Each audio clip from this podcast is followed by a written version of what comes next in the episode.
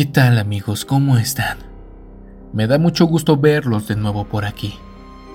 Espero que se encuentren muy bien y podamos pasar un tiempo ameno con el relato del día de hoy. Quiero compartirte uno de los casos que más terror ha causado y que tan solo el hecho de decir su nombre nos pone los pelos de punta. Sigue siendo una de las películas de terror y de culto más aterradora de todos los tiempos. Pero también, sin lugar a duda, una de las mejores películas de posesión diabólica hasta la fecha. Pero lo que mucha gente no sabe es que el origen de la película fue un hecho completamente real y documentado por nuestro equipo. Inspirado en la posesión de Robin Mannheim, nombre ficticio que protegió la identidad de este joven hasta la fecha. Adéntrate conmigo en el ritual del exorcismo más aterrador y disfruta del ritual romano, aunque mientras me escuches, es probable que hoy, más que nunca, no estés solo ni un segundo en la oscuridad. Recuerda que puedes mandarnos tus relatos al correo que está en la descripción. Pues bien, esta es una saga de los archivos que anteceden las mejores películas de terror que han existido. Y hoy toca el turno de la película más conocida, siento yo, por todos nosotros. El Exorcista. La película de William Friedkin que fue lanzada en 1973. Las imágenes que aparezcan en toda esta saga son completamente reales, así que pedimos discreción en todos los sentidos. Ha sido una investigación del equipo de Oscuro Secreto totalmente y exclusiva para ustedes. Espero las disfruten. Así que pónganse cómodos, vayan por un café, algo de botana o simplemente concéntrense en escuchar este relato. Como es de costumbre, se les recomienda el uso de audífonos para sumergirse en el mundo de la fantasía y del terror. Comenzamos. Estás escuchando Oscuro Secreto. ¿Están listos para esto?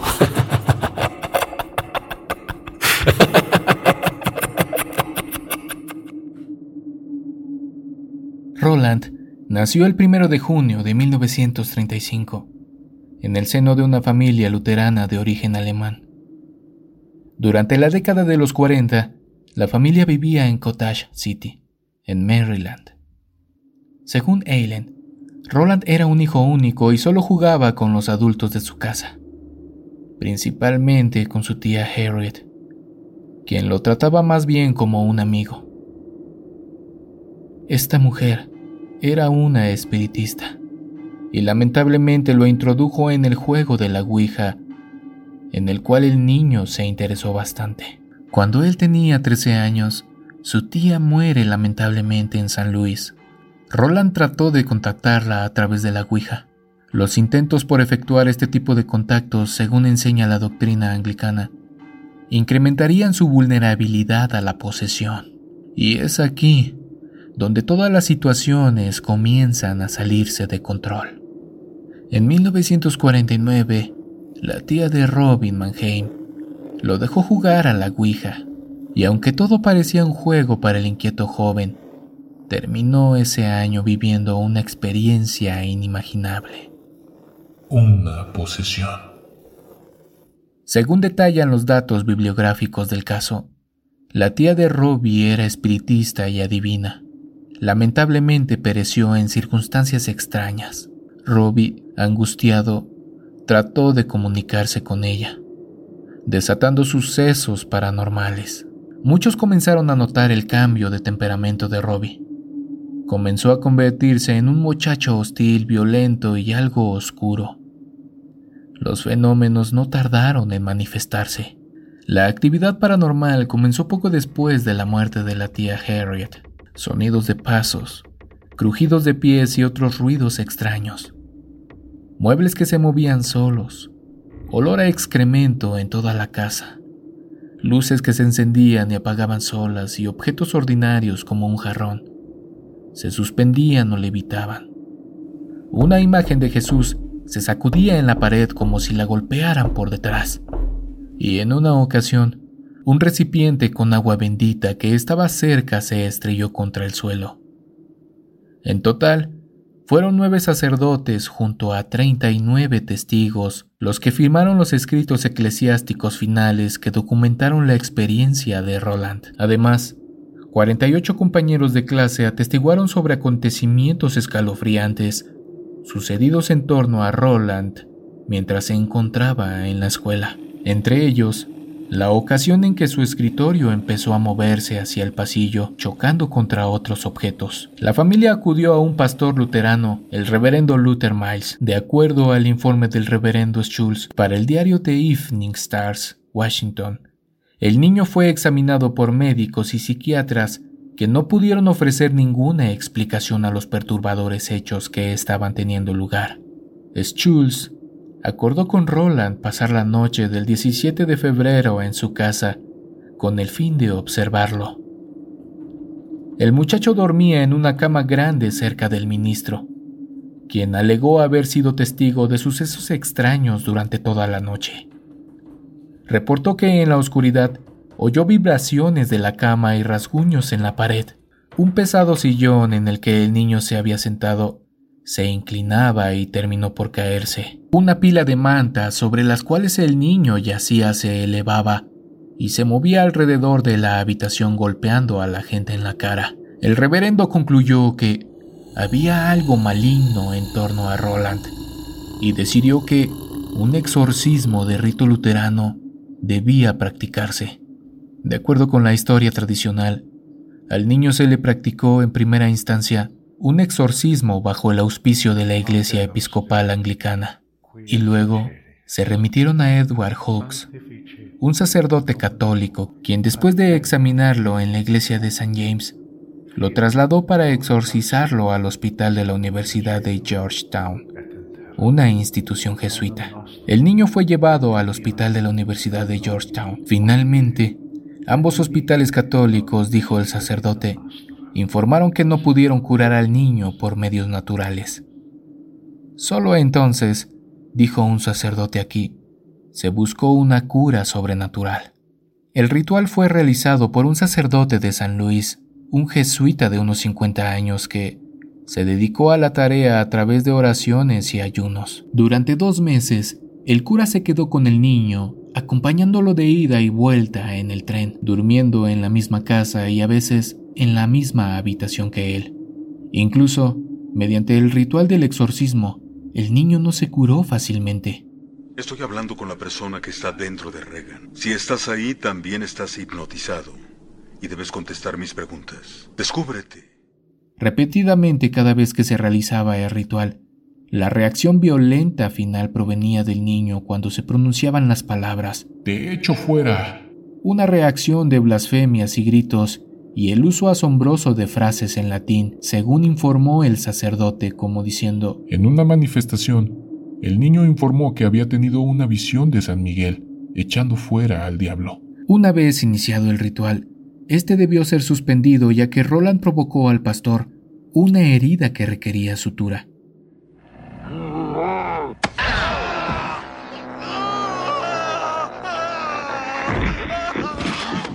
También la aparición de extrañas ronchas en su cuerpo, como la inscripción con sangre de San Luis en su pecho. En consecuencia, el niño regresó al hogar con su familia. San Luis. Lugar donde la tía Harriet había muerto. Sus familiares desesperaron y tomaron el tren de regreso a San Luis. Estando en la ciudad, su primo se contactó con uno de sus profesores de la Universidad de San Luis, el reverendo Raymond Bishop, quien a su vez habló con el reverendo William, un hombre vinculado a la academia de la iglesia. Ambos curas visitaron a Roland en casa de sus parientes, y allí notaron su aversión por todo lo sagrado, su voz gutural, una cama que temblaba y objetos voladores. El padre William solicitó el permiso del arzobispo para expulsar la plaga de demonios que poseían al muchacho.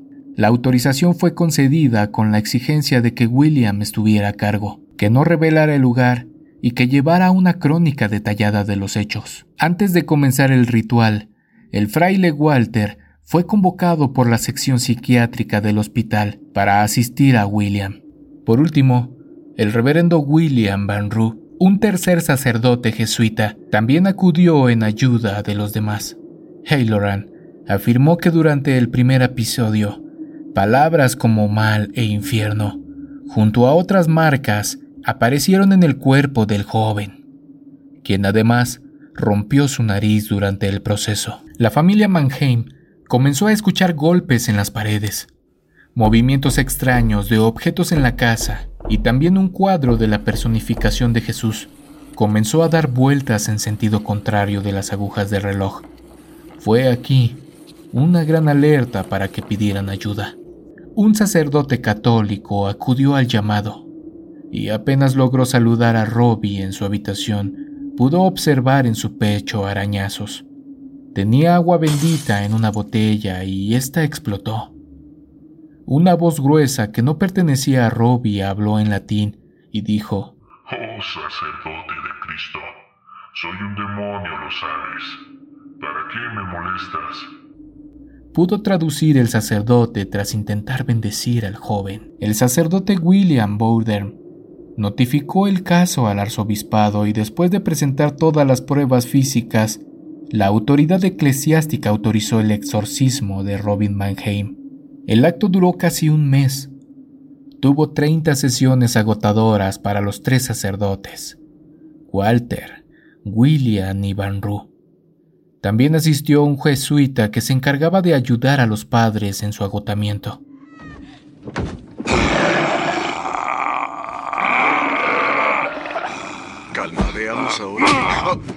Muchos detalles del caso de Robbie sirvieron para que el director William Friedkin tuviera un mejor contexto de la posesión que se ve en El Exorcista de 1973, siendo una de las mejores películas de terror de sus tiempos, por todas las vivencias del joven. Como te comenté, se realizaron 30 exorcismos durante varias semanas y finalmente, cuando el último ritual estuvo terminado todos fueron testigos de una especie de ruido muy intenso, como el de una escopeta o un trueno que abandonó el hospital.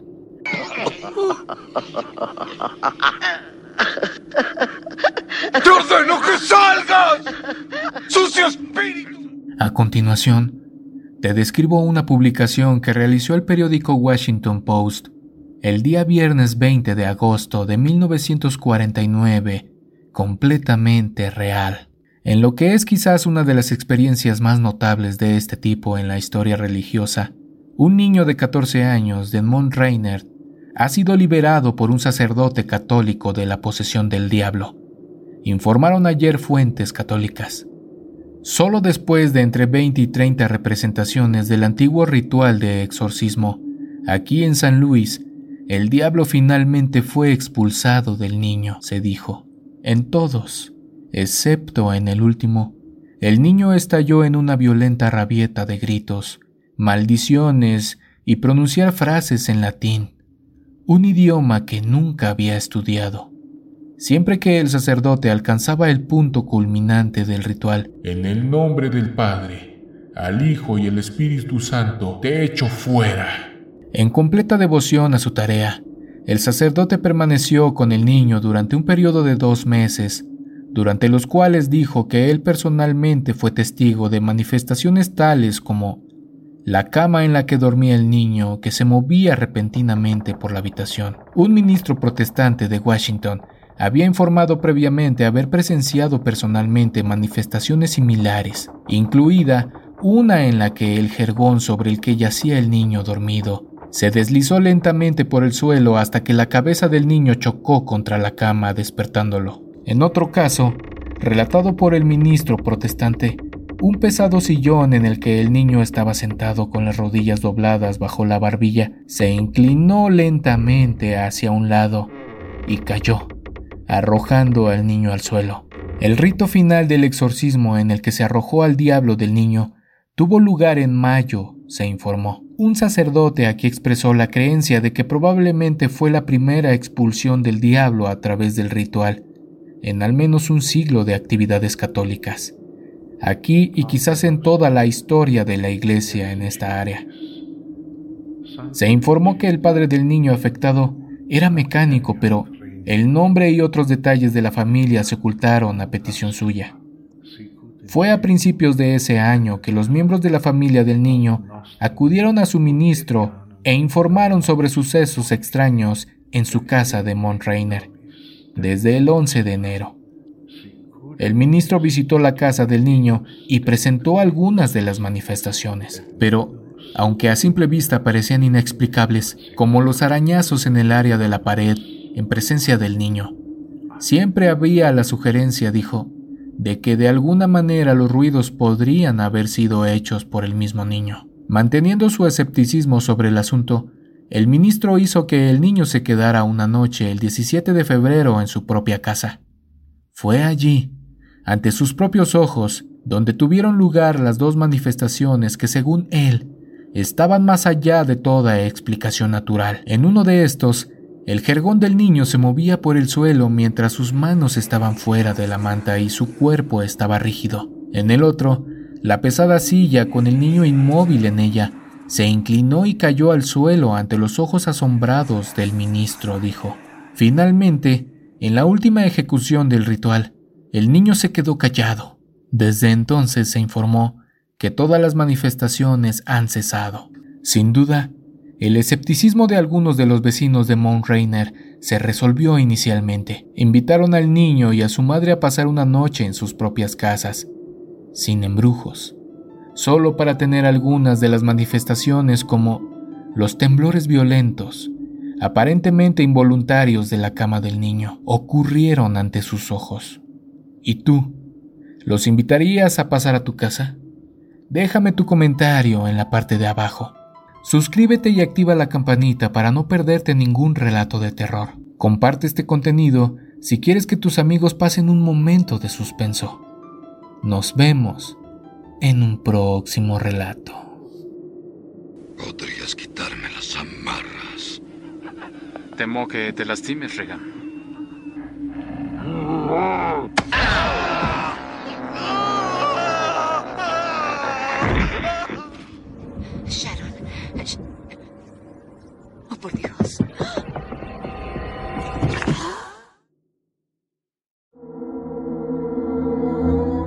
¿Quieres escuchar las historias de terror que más te gustan sin cortes comerciales? Puedes convertirte ahora en miembro de ACAST